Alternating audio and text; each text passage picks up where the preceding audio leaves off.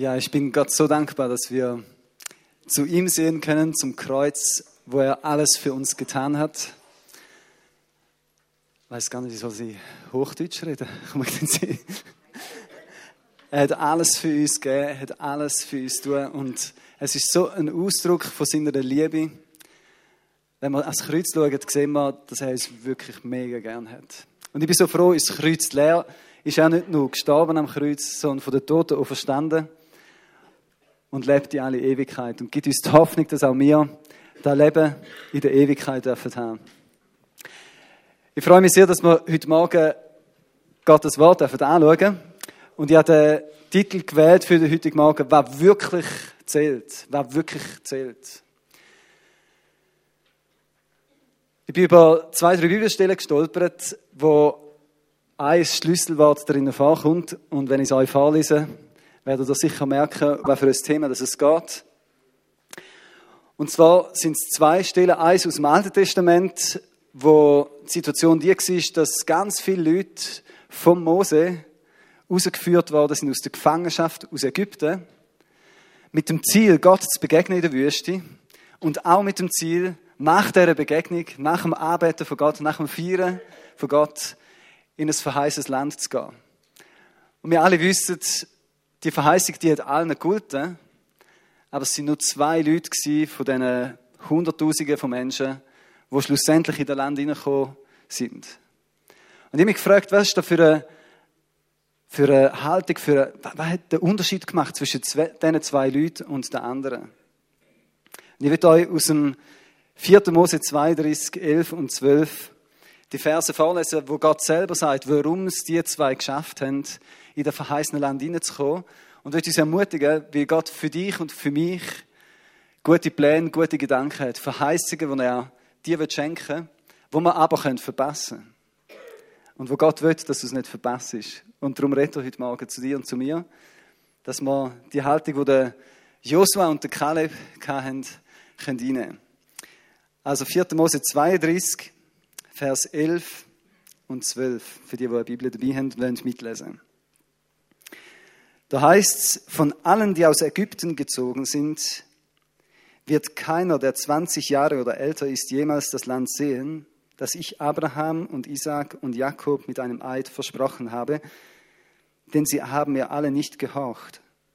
Einzig Kaleb, der Sohn Jephunes des Kenasiters und Josua, der Sohn Nuns, haben sich treu zu mir gehalten.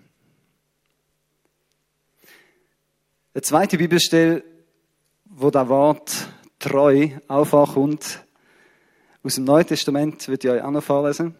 Und zwar steht da in Matthäus 25, ab dem Vers 21. Vers 21 im Kapitel 25 von Matthäus. Da heißt, der Herr freute sich sehr und sagte, gut gemacht, mein guter und treuer Diener.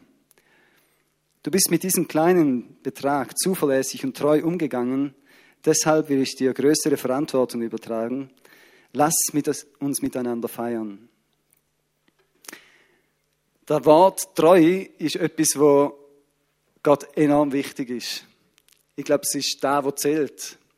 Und Gottes Wort sagt, dass die beiden Männer drum ins verheißene Land gekommen sind, wie sie treu sind, wie sie treu Gott vertraut haben und mit ihm den Weg gegangen sind und wie sie ihm gehorcht haben. Spannend ist, dass das Wort auch sonst in der Bibel immer wieder mal vorkommt und ich habe mich dann gefragt zu der Vorbereitung, was bedeutet es denn eigentlich treu sein? Wir sind spontan ein paar Sachen in den Sinn gekommen, aber ich habe nachher in der Bibel nachgeschlagen und habe gemerkt, ich habe manchmal eine begrenzte Vorstellung von dem, was, was treu wirklich meint, was Gott damit meint. Und werde dann mit euch anschauen, was die Bibel sagt und wie man auch treu sein kann. Das eine ist, was das Wörterbuch selber sagt. Ich habe einmal nachgeschlagen und das heißt, treu könnte man übersetzen mit zuverlässig, glaubwürdig, gerecht, vertrauenswürdig, seine Versprechen und sein Wort halten, das Vertrauen nicht enttäuschen, aber auch vertrauend, gläubig oder eben Gott und Jesus Christus vertrauen. Das englische Wort faithful also glaubensvoll, habe ich auch spannend gefunden, weil da so zum Ausdruck kommt, ganz speziell beim Josua und Kaleb, dass sie Gott vertraut haben. Wo sie das Land nämlich sind anschauen, haben sie ziemlich viele Widrigkeiten, Herausforderungen gesehen. Sie haben gesehen, dass die Leute, die dort wohnen, extrem stark sind, dass sie befestigte Städte hatten. Und rein menschlich gesehen ist es auch schwierig für die Israeliten aus der Wüste rauszukommen und das Land einfach einzunehmen. Aber weil Gott ihnen das versprochen hat, haben sie gesagt, wir vertrauen darauf, dass Gott uns dabei hilft und dass wir das machen können. Sie haben es so beschrieben, dass das für sie so einfach ist wie das Morgenessen. Und das Morgenessen ist jetzt wirklich nicht schwierig, aber sie haben damit gerechnet, dass Gott mit ihnen ist. Und darum sind sie davon ausgegangen, dass Gott ihnen wird helfen. Und die anderen Kundschafter, wie aber auch nachher die Israeliten, die haben eher die Herausforderungen und Schwierigkeiten gesehen und nicht die Möglichkeiten und nicht Gott und seine Allmacht. Ich habe fünf Bereiche gefunden, wo ich so die Bibel durchgelesen habe, was Treue bedeutet. Das erste ist Treue Gott gegenüber. Treu in der Beziehung zu Gott.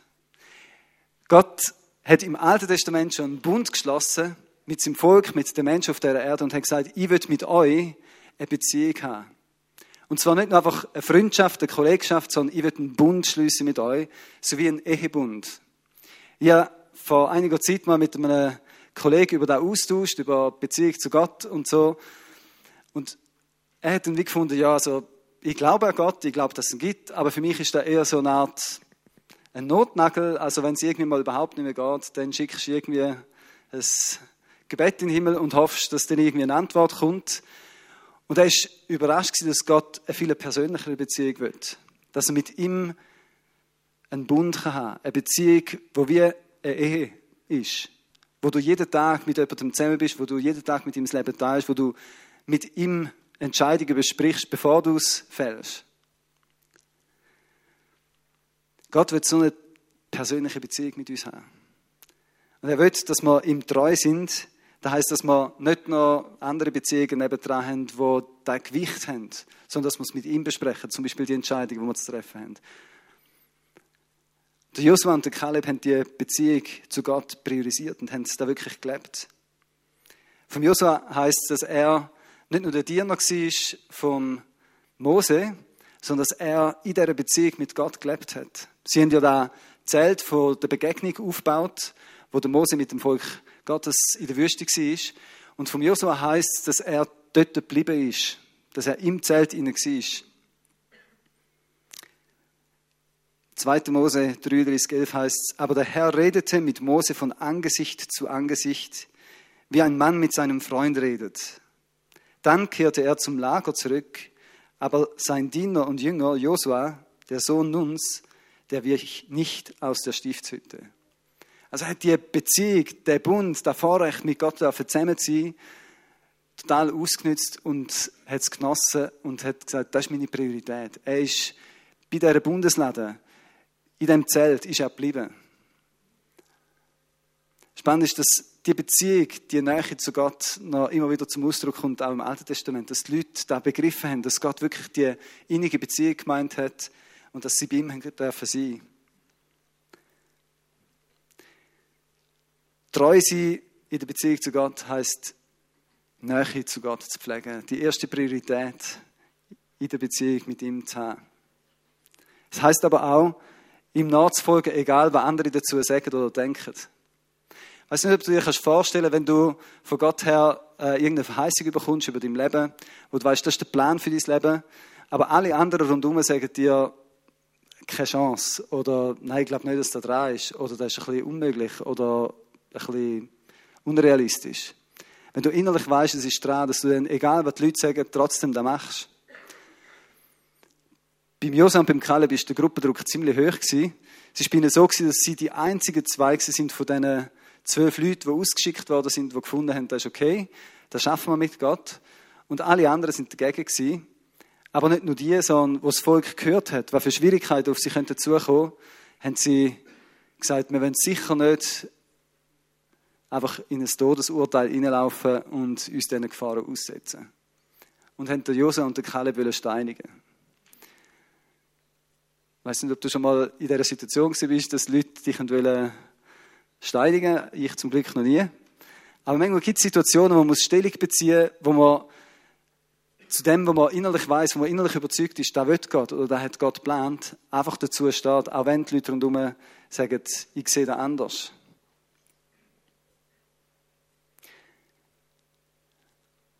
Treu sie hat auch geheißen, dass sie diesen Verheißungen Gott geglaubt haben und dass sie gewusst haben, Gott hat das geplant für uns, vorbereitet für uns.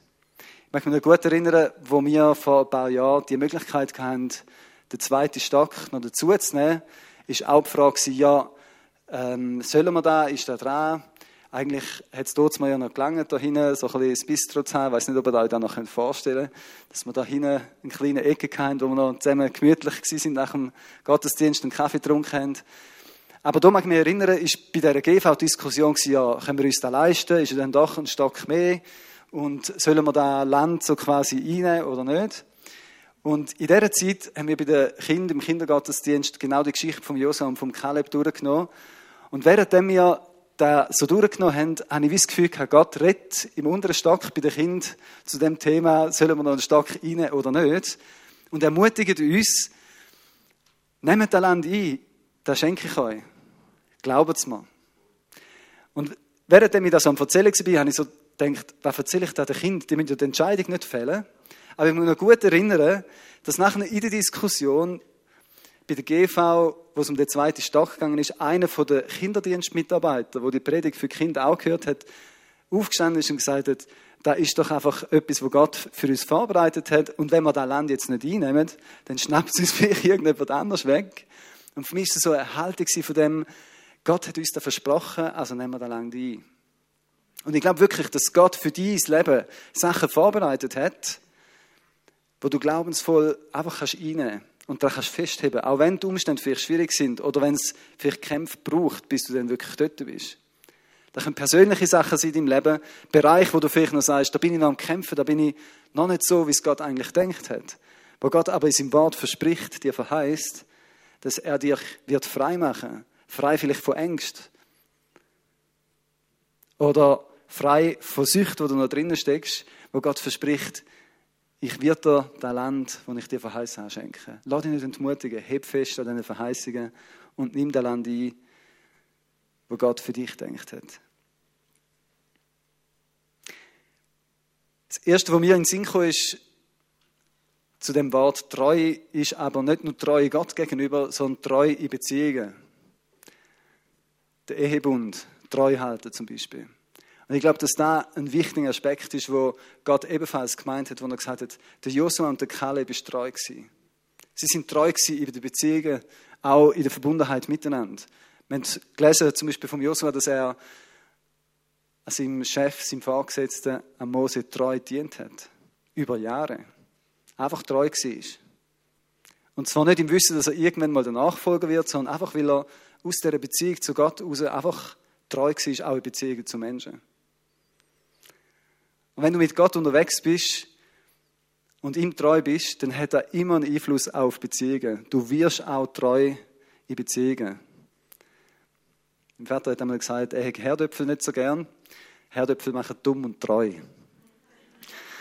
Ähm, aber ich glaube, dass Gott treu macht. Wenn du mit Gott unterwegs bist, dann macht er dich treu. Er verändert dein Leben. Ihr das selber erlebt in meinem Leben, dort, wo ich nicht treu gewesen wäre, Menschen gegenüber, hat er mich angesprochen und gesagt, das ist nicht die Ahnung. Ändere es. Ändere deine Haltung.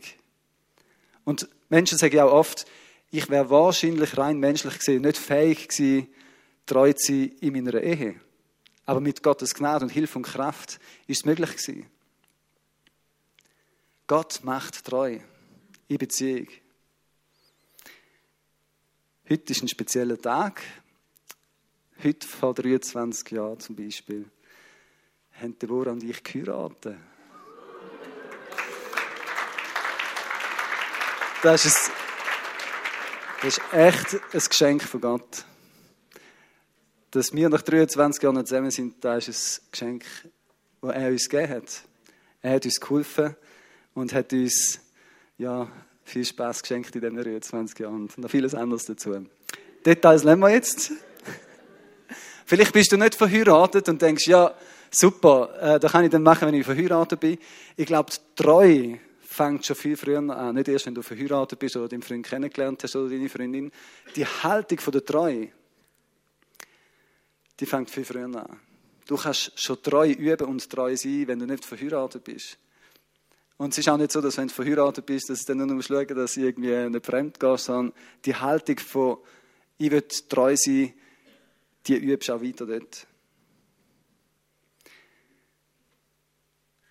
Ich glaube aber, dass es nicht nur die Ehe betrifft, sondern wirklich das Miteinander von Menschen, wo Gott denkt hat. Wie bist du treu in Freunden, in Beziehungen, wo Gott dir geschenkt hat? Bist du auch dort ein verlässlicher Partner oder Freund? Aber auch in Bezug auf das Versprechen halten, das Wort halten. Habe schon angetönt bei den Beschreibungen. Treu heißt, dass du zu deinem Wort stehst. Dass du zu dem, was du gesagt hast, verlässlich stehst und auch zu dem stehst, wenn es schwierig wird für dich. Wenn du vielleicht mal etwas rausgelassen hast, wo du gesagt hast, oh, hätte ich noch nicht gesagt oder so. Dass man sich auf dich und dein Wort kann verlassen kann. Ich glaube, dass Treue, gerade in Beziehungen, auch viel mit Investitionen zu tun hat. Wenn du in Freundschaften investierst, Beziehungen pflegst, dann fällt es dir einfacher, die Beziehung zu pflegen. Es ist vielleicht ähnlich wie bei einem Haus. Wenn du ein Haus hast und du machst immer etwas, dann hast du Freude am Haus und ähm, ja, der Wert bleibt erhalten. Und wenn du ein Haus verlottern lässt, dann irgendwann ist die Frage, soll ich es abbrechen und etwas Neues aufbauen und dort drin investieren.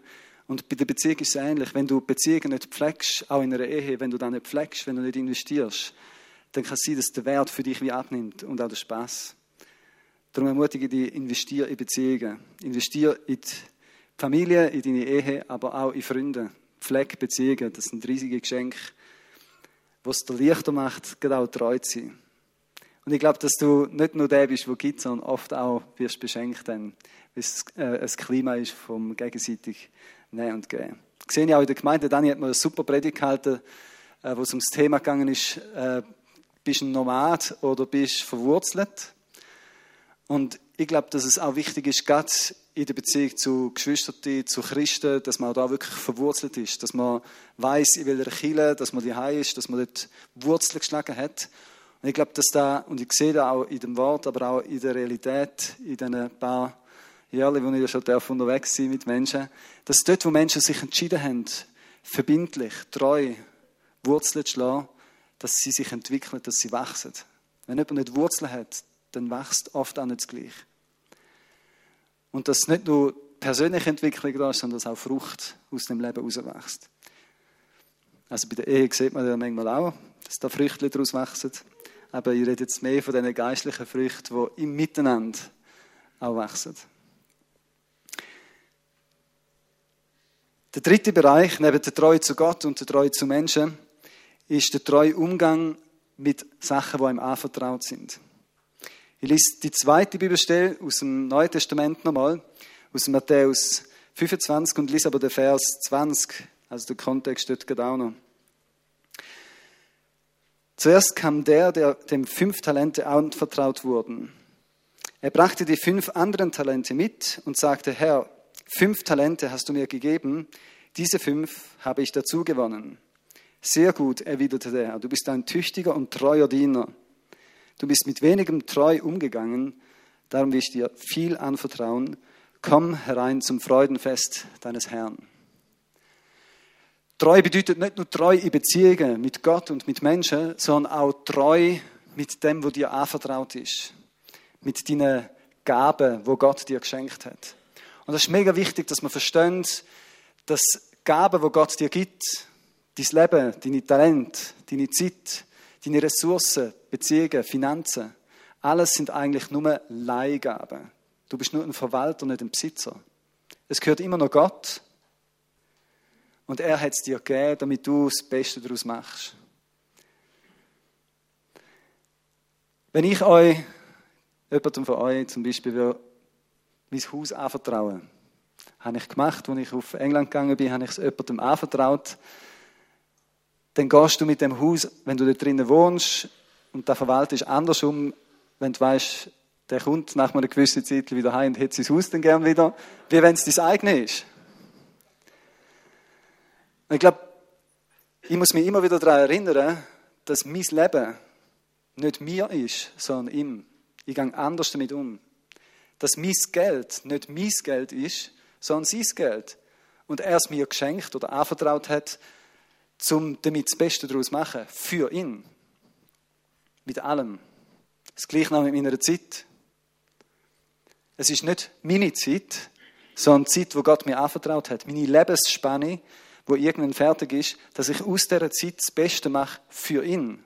Fängt dort an, dass ich begreife, dass es eine Gabe von ihm ist, eine Leihgabe. Wo er irgendwann wieder wird sagen, okay, und jetzt, was hast du aus dem gemacht, was ich dir anvertraut habe? Und treu sein, und das finde ich mega spannend, treu sein heisst nicht einfach irgendwie schauen, dass du es möglichst äh, über die Runde bringst. Das Leben zum Beispiel. Oder dass das Geld einigermaßen beieinander hast, dass du am Schluss wieder kannst zurückgeben was du bekommen hast. Sondern treu sein, ein treuer Verwalter, der schaut, dass sich etwas entwickelt mit dem, was ihm anvertraut ist. Idealerweise wäre es schön, wenn das Haus, das ich jemandem anvertraue, nicht nur einfach gleich ist, sondern vielleicht sogar noch schöner putzt oder keine Ahnung was, ich wieder zurückbekomme. Für mich ist nämlich das Verständnis von treu, so ein, ein treuer Verwalter, ist oft gewesen, ja, der schaut einfach so ein bisschen, dass es bleibt, wie es ist, dass es nicht verkehrt und dass der Status quo einigermaßen ist. Aber treu im Verständnis von dem Gleichnis ist eigentlich, du entwickelst etwas. Also, wenn man da praktisch auf dein Leben anschaut, du hast ein Leben und Gott will, dass du treu bist mit dem, was er dir anvertraut hat. Das heißt, entwickle dein Leben. Mach das Beste daraus.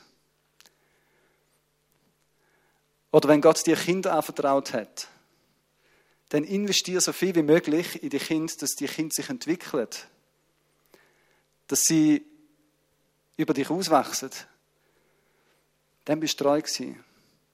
Und das ist immer das Risiko, wenn, wenn du etwas investierst, weißt du nicht, ob es rendiert oder ob es dann sich entwickelt oder nicht. Aber genau da hat er bei diesen Leuten in dem Gleichnis gelobt, dass sie bereit sind, das Risiko einzugehen dass sie nicht einfach gesagt haben, okay, ich schaue, dass da, was ich habe, Heschi, Beschi, irgendwie am Schluss wieder kannst zurückgeben sondern sie haben etwas gewagt und haben investiert, haben Risiko, unternehmerisches Risiko in die Hand genommen. Und ich glaube, dass Gott uns ermutigt, mit dem, was er dir und mir anvertraut hat, unternehmerisch zu handeln. Es einzusetzen, mit dem Risiko, dass vielleicht mal einen Verlust einfährst, aber mit dem Risiko, dass auch irgendwo einen Gewinn einfährst. Und da habe ich gefunden, muss ich noch eine kleine Klammerbemerkung machen dass sie nicht falsch verstanden wird. Da heißt jetzt zum Beispiel in Bezug aufs Geld nicht, dass du möglichst risikoreiche Investitionen sollst tätigen so Aktien, Glücksspiel und so, da sagt die Bibel eher etwas anderes dazu. Aber dass du trotzdem überlegst, was sollst du mit dem Geld machen, wo dir anvertraut ist? Wo bringt es am meisten für Gott?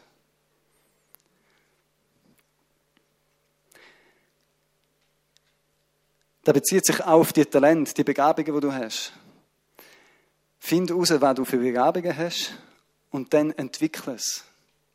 Ich finde es mega cool, dass unsere Gemeinde da so die Haltung hat, wir wollen die Leute fördern, sie auch Ausbildungen schicken, wie jetzt auch gerade äh, die Leute, die im Worship-Bereich arbeiten. Ich finde es super, dass sie das nicht nur ausüben beim Spielen und beim Trainieren, sondern dass ihr euch auch inspirieren und von anderen, dass ihr bereit sind zu lernen, dass ihr Zeit und Geld investiert in die Richtung.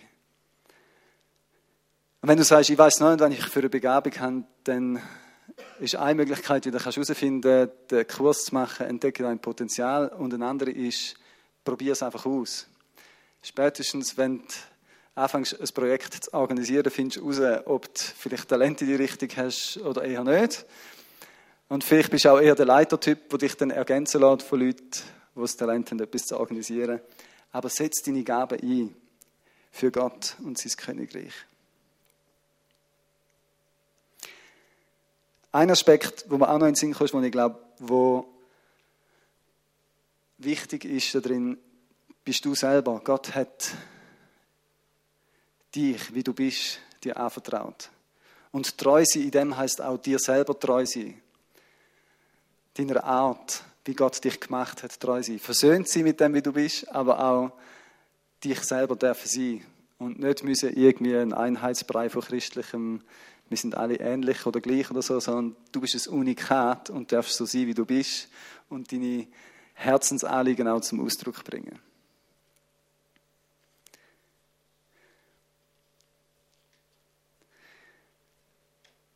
Also treu bedeutet treu in Bezug auf Gott, in Bezug auf Beziehungen, aber auch auf das, was dir anvertraut ist. Und der zweitletzte Punkt ist treu im Sinne von treu mit allem, was dir auch an geistlichem Gut anvertraut ist. Ich will zwei Verse dazu lesen. Das eine ist im Lukas 16, Vers 10 bis 13.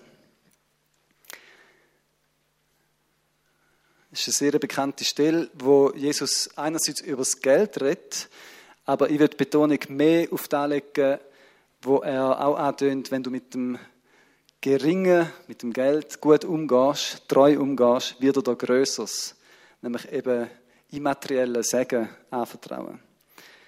Also Lukas 16, Vers 10 bis 13. Wer im geringsten treu ist, der ist auch im Großen treu. Und wer im geringsten ungerecht ist, der ist auch im Großen ungerecht. Wenn ihr nun mit dem ungerechten Mammon nicht treu seid, Wer wird euch das wahre Gut anvertrauen? Wenn ihr mit dem fremden Gut nicht treu seid, wer wird euch geben, was euer ist? Ein Knecht kann nicht zwei Herren dienen. Entweder er wird den einen hassen und den anderen lieben, oder wird an dem einen hängen und den anderen verachten. Ihr könnt nicht Gott dienen und dem Mammon. Jesus sagt da, dass er uns einerseits Geld anvertraut hat, aber dass er uns eigentlich noch viel mehr wird geben oder da wird geben, was uns wirklich zusteht als Kinder Gottes, nämlich das wahre Gut. Das ist die gute Nachricht. Das ist all der Segen vom Himmel, den er dir und mir wird geben, wo er will, dass wir da multiplizieren, dass wir auch da gut einsetzen. Und die zweite Stelle, wo da auch gut zum Ausdruck kommt, steht im 2. Timotheus 2,2. Was du von mir gehört hast vor vielen Zeugen, das befiehlt treuen Menschen an, die tüchtig sind, auch andere zu lehren.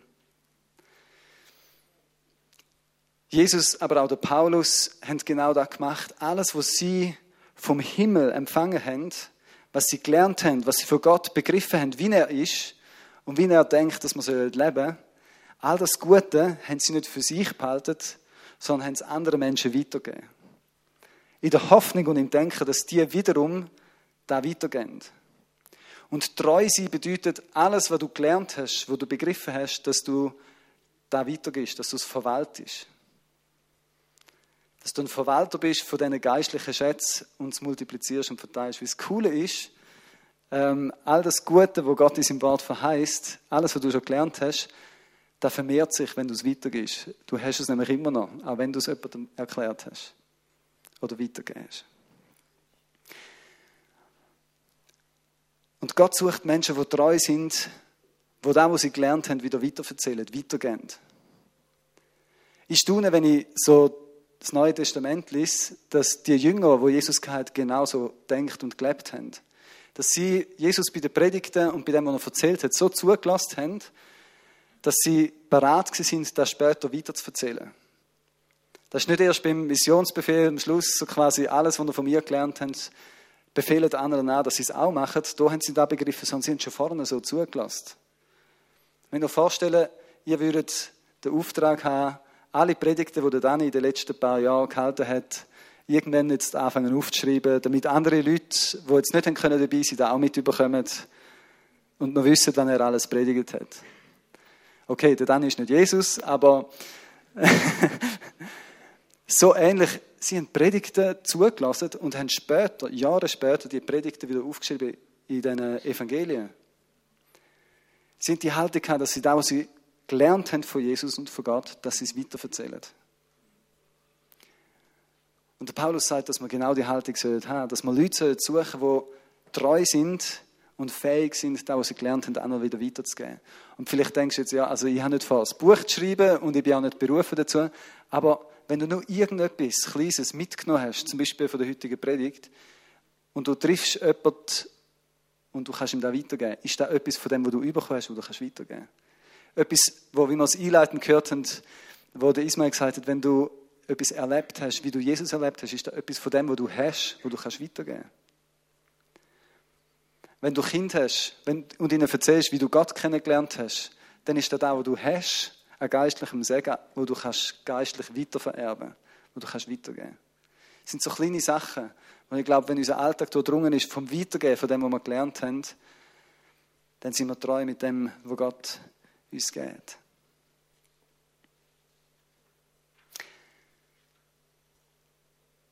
Ich habe es spannend gefunden, einer der Pastoren von Peter Wenz, der ist ein Gemeindeleiter in Deutschland, er hat mir erzählt, wie er dazu gekommen ist, Pastor zu werden in dieser Gemeinde von Peter Wenz. Das ist eine sehr große Gemeinde, die haben ziemlich viele Pastoren in der Zwischenzeit. Und einer von denen, der hat mir erzählt, er hätte eigentlich nicht können predigen oder so, oder er hätte eigentlich auch nicht gedacht, dass er dazu berufen sei zum Predigen, aber er hat volles Herz für Evangelisation gehabt. Und er ist am Sonntag einmal einfach in der Predigt gehockt, hat alles schön mitgeschrieben und nachher ist er einmal in der Woche einmal äh, auf die Straße gegangen und hat den Leuten einfach da erzählt, wo der Pastor am Sonntag gesagt hat. Und so ist er in Dienst hineingewachsen und später hat er dann selber mal predigen Einfach, aber das war der Anfang.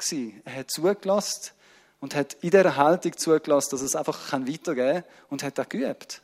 Und ich habe es so faszinierend gefunden, weil es genau das Beispiel von dem ist, von dieser Haltung, von treu sein, im Sinne von alles, was du geistlich geschnallt und begriffen hast, kannst du irgendjemandem wieder weitergeben. Eine gute Möglichkeit ist, auch wenn Leute Fragen stellen, und darum ermutige ich euch, stellt einander Fragen.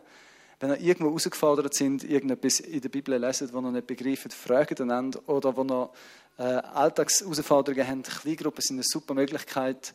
Wenn jemand eine Frage stellt, dann kommen all die Erfahrungen und Schätze, die Gott euch im Verlauf von dem Leben, wo ihr mit ihm schon unterwegs sind, geschenkt hat, oft zum Ausdruck und kommen raus. Lustig ist zum Beispiel gestern Abend gewesen. Gestern Abend hat mir äh, jemand angeläutet und hat mir so eine Frage gestellt. Und ich habe es so lustig gefunden, wie es bei mir dann einfach anfängt zu blubbern. Wenn jemand mir eine Frage stellt, dann kommt oft mal Zeug führen, wo ich selber nicht gewusst habe, das stimmt, habe ich irgendwo mal gehört oder gelesen oder kommt mir Zeug in den Sinn, die ich mit Gott erlebt habe. Und das kommt bei mir oft erst führen, wenn man mir eine Frage stellt. Darum ermutige ich euch, stellt Fragen oder sagt den Leuten wie ich, ich liebe Fragen. Dann kommen vielleicht auch Fragen. Das heißt nicht, dass ich alle Antworten habe, aber manchmal ist es auch mega spannend, etwas zu lernen durch Fragen. Der letzte Punkt, treu bleiben heißt auch dranbleiben. Ich glaube, dass der Josua und der Kaleb das verheißene Land wirklich erlebt haben, da wo Gott ihnen versprochen hat, dass sie die Bestimmung hineingewachsen sind, wo Gott für sie denkt hat, hat damit zu tun dass sie dranbleiben sind. Dass an dem Wort, an der Verheißung festgehalten haben, auch wenn es nicht gerade in der Woche darauf passiert ist. Dass sie nicht verzweifelt sind oder aufgegeben haben unterwegs, sondern dass sie festgehalten haben. Und das Leben mit Gott ist in dem Sinn eher ein Marathon als ein 80 Meter oder 100 Meter Sprint. Es braucht die Ausdauer. Und treu an Gott dran zu bleiben und nicht aufzugeben, ist auch einer von diesen Schlüsseln, die ich glaube, es braucht, dass man das Land einnimmt und dass Gott am Schluss dir auf die Schulter klopfen kann und kann sagen, du bist ein guter und ein treuer Diener gewesen. Der Josua und der Kaleb haben das verheißene Land gesehen, haben gesehen, dass es schön und gut ist. Sie haben vertraut darauf, dass Gott ihnen helfen kann. Sie haben da auch gesagt, obwohl der Gruppendruck eher in die andere Richtung gegangen ist. Aber was nachher gekommen ist, ist noch 40 Jahre Spaziergang in der Wüste. Und ich denke jetzt so zwei Wochen Ferien in der Wüste und du hast es gesehen. Also es ist schön warm dort, tagsüber. Die Nacht ist dafür ziemlich kalt. Sie haben Ausdauer bewiesen. Sie sind durch da durchgegangen. Und ich glaube, dass es in meinem Leben und in deinem Leben Verheißungen, Sachen gibt, wo Gott für dich denkt hat, wo es auch die Treue braucht, das Dranbleiben, bis es dann hast, bis du es erlebst. Und manchmal ist es ein Dranbleiben, wo auf das rausläuft, dass du es erst im Himmel siehst. Bibel ist da sehr realistisch. Nicht alle haben alle Verheißungen im Leben schon gesehen. In dem Text heißt es zum Beispiel, dass das Land, wo Gott dem Abraham, dem Isaac und dem Jakob schon versprochen hat, nur zwei Leute werden es sehen. Und der Jakob und der Isaac und der Abraham, sie sind treu gewesen, aber sie haben es nicht gesehen.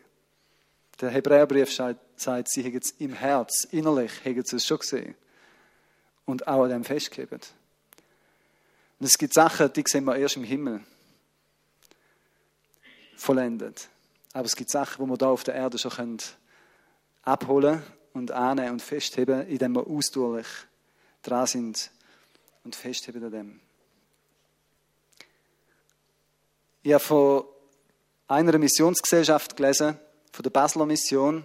Das ist eine evangelische Missionsarbeit. Und sie haben es auf dem Herz gehabt, Missionare auszubilden und auszusenden. Und ein Gebiet, wo sie gedacht haben, wäre wichtig, dass es erreicht werde, ist in Westafrika gewesen. Wo sie angefangen haben, ist dann noch nicht so erschlossen wie heutzutage. Es ist ziemlich herausfordernd und erschwert gewesen, dort überhaupt herzukommen. Und wenn du hergekommen bist, hat es sehr viele Krankheitserreger gegeben, wo sich die Schweizer nicht so gewöhnt sind. Und in dem Protokoll von dieser Mission ist gestanden, dass sie sich mit der Zeit überlegt haben, ob es sich noch lohnt, wirklich für das Land zu kämpfen und noch mehr Missionare zu schicken. Weil die meisten Missionare sind nach ein paar, manchmal nur Wochen, manchmal nach ein paar Jahren gestorben. Und erreicht haben es meistens nicht wahnsinnig viel in dieser Zeit. Nur schon von der Sprachlernen, von der Kultur, vom Verstehen und von der Beziehungen knüpfen. Und die Missionare selber haben gesagt, schickt mehr Leute. Und so haben sie insgesamt über 200 Missionare dort abgeschickt und über 200 Missionare in Westafrika beerdigt. Ohne dass sie groß viel Veränderung gesehen haben. Aber sie sind trotzdem dran geblieben und heute ist die evangelische Kirche in Westafrika eine der grössten Kirchen, wo wirklich viele Menschen können erreichen für Gott. Und sie sind dran geblieben. Haben Ausdauer gehabt.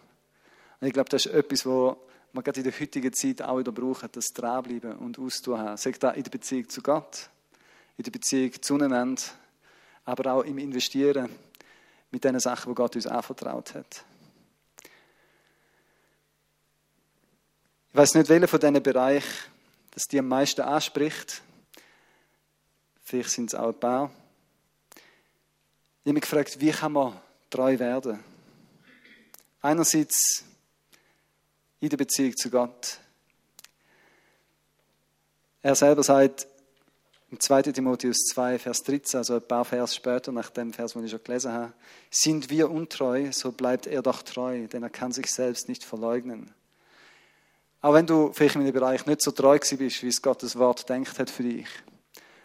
Gott kann dir vergeben, Gott kann dir aufhelfen, dass du verändert wirst. Gott ist treu, auch wenn du mal nicht treu bist. Und schlag Wurzeln auch in der Beziehung zu Gott, dass die Frucht oder der Aspekt von der Frucht vom Geist, wo im Galater 5, 22 steht, dass die Treue in dir wachsen kann. Das ist etwas, das zunehmen kann. Und ich glaube auch, dass wir, wenn wir üben in diesem Bereich mit Gott und ihm sagen, ich brauche deine Hilfe, dass ich kann treu sein mit den Sachen, die du mir anvertraut hast, dass Gott dir nicht nur das Wollen schenkt, sondern dass er dir auch hilft, das umzusetzen. Ich bitte die Band führen zu kommen und möchte schliessen mit der Ermutigung, dass ihr einfach Sachen mit Gott festmacht. Dürft gerne führen kommen, auch für euch beten zu lassen oder könnt auch in der Reihe, dort wo ihr gerade sind, für die Bereich, wo ihr sagt, da will ich in der Treue wachsen, da will ich mich entwickeln drin, dass ihr füreinander betet. Und ich habe noch zwei Gedanken, wo wir in Synchro sind die ich euch noch mitgeben möchte. Das eine ist äh, das Bild, das mich Gott auch wieder erinnert hat, und zwar das Bild von einem Ring, wo für einen Ring steht, wo ein Ehebund ist. Und ich sehe, wie der Ring immer ein bisschen weiter weg ist.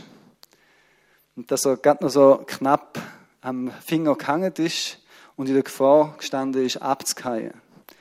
ich glaube, dass Leute äh, in irgendeinem Bereich, vielleicht auch in der Ehe, damit spielen, die Treue über Bord zu werfen. Und Gott sagt, es ist jetzt Zeit und jetzt Gelegenheit, dich dafür zu entscheiden, für Treue, für Gott und den Ring wieder richtig anzulegen.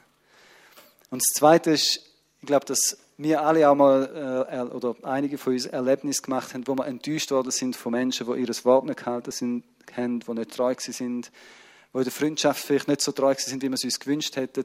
Und Gott kann dich da auch heilen, gerade von so Sachen. Wenn du so etwas hast, sag doch auch Gott persönlich oder lass für dich beten in diesem Bereich, dass Gott dich da wieder herstellt.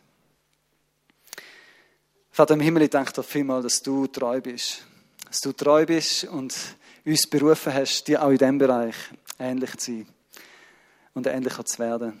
Ich danke dir für alles, was du in den Herzen angesprochen hast und dass du mit dem Wort nicht nur Sachen aufdeckst und ansprichst, sondern dass wenn du den Finger auf etwas hast, dass das dann auch heilig bewirkt. Dass du willst Sachen in Ordnung bringen Ich danke dir vielmals, dass du der Gott bist, der heilt, der verändert. Und danke für alles, was du schon tun hast, wo du Menschen geholfen hast, in dieser Treue zu dir und zu Menschen zu wachsen. Und danke, dass du jedem von uns auch hilfst, heute Morgen Sachen festzumachen. Und wenn du heute Morgen da bist und noch gar nie das Angebot von dieser Beziehung, von diesem Bund mit Gott angenommen hast, würde ich dich einfach einladen und dir Gelegenheit geben. Gott ist persönlich auf die Erde gekommen, hat Jesus gezeigt, was es bedeutet, eine Verbindung, eine Beziehung mit dem Vater im Himmel zu haben. Und hat sich am Kreuz kreuzigen lassen, damit wir die Beziehung mit Gott können bekommen können. Dass alles, was nicht heilig ist, uns kann vergeben werden und dass wir ein neues Leben mit Gott und nicht mehr ohne Gott können geschenkt bekommen. Und wenn du Vergebung und Führung willst, wenn du den Bund mit Gott willst, kannst du Gott einfach da sagen, komm in mein Leben, vergib mir, dass ich ohne dich gelebt habe und hilf mir, mit dir zu leben. Während alle die Augen geschlossen haben, würde ich einfach kurz fragen, ist jemand da, der sagt, ja, ich will den Bund mit Gott schließen, ich will eine treue Beziehung mit Gott heute anfangen. Dann kannst du mir es einfach kurz zeigen, indem du die Hand aufhebst und ich will einfach für dich beten. Vater im Himmel, ich danke dir vielmals für Menschen, die diesen Bund mit dir schliessen oder erneuern. Sie treu mit dir unterwegs sind. Danke vielmals für das wunderbare Vorrecht, dass wir die Beziehung mit dir dürfen haben und aus dieser Nähe zu dir dürfen leben. Amen. Nehmen wir einfach die Zeit, jetzt während die Band uns begleitet, mit Gott zu reden und Sachen festzumachen, die wir angesprochen haben.